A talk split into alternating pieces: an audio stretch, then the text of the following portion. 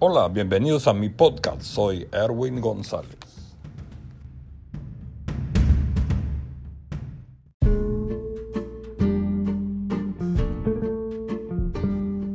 Hoy tengo un tema eh, muy interesante en mi podcast eh, en referencia a 2 Tesalonicenses, Tesalonicenses 2.6.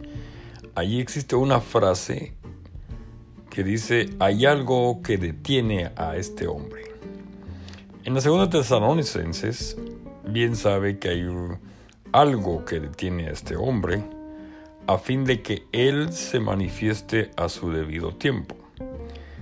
Es cierto que el misterio de la maldad ya está ejerciendo su poder, pero falta que sea quitado de en medio de él ahora. Porque dice en medio el que ahora lo detiene. ¿Quién es este personaje que lo detiene? Primero es claro, a partir de este pasaje, que se está deteniendo una completa manifestación del pecado y una vida de iniquidad se ha sugerido una amplia variedad de opciones, incluyendo el gobierno, la predicación, el encadenamiento de Satanás, la iglesia, el Espíritu Santo o incluso el ángel Miguel.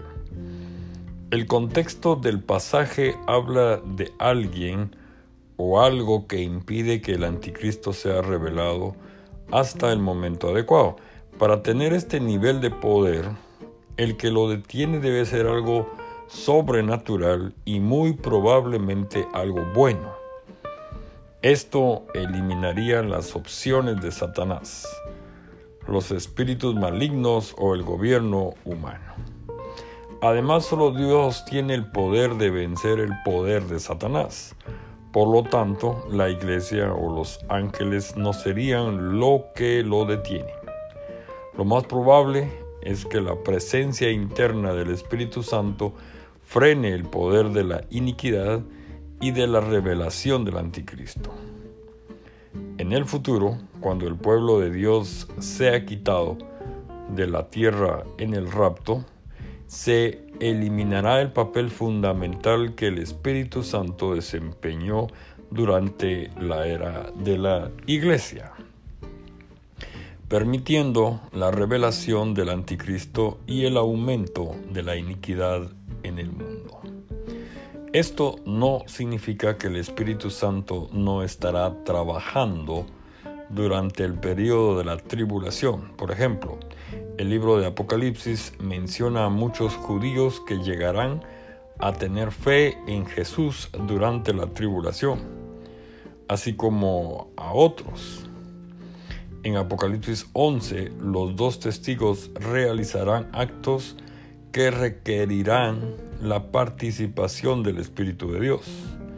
El Espíritu Santo aún estará vivo y activo aunque de alguna manera obrará de manera diferente que durante el periodo anterior al rapto. El papel único del Espíritu Santo en la era de la Iglesia también se hace evidente por la entrada única de la obra del Espíritu Santo en Hechos 2, en el día del Pentecostés. En ese pasaje el Espíritu vino a empoderar a los discípulos para comenzar el trabajo de compartir el Evangelio con los demás. La iglesia continúa creciendo hoy, llegando a muchas personas en todo el mundo. Sin embargo, vendrá un tiempo futuro cuando el Espíritu operará de manera diferente, permitiendo la aparición de un anticristo que finalmente rechazará a Dios y perseguirá a los que se dedican a Él. Solo a la venida de Cristo, al final de la tribulación, el trabajo del anticristo llegará a su fin. Durante este periodo único de la historia, el papel restrictivo del Espíritu Santo puede verse como una bendición especial. Su trabajo le permite a los cristianos continuar compartiendo las buenas nuevas de Jesús como Señor a todos los que le escuchen, le reciban y lo acepten como su Salvador permitiendo que muchos otros lleguen a la fe en Jesucristo.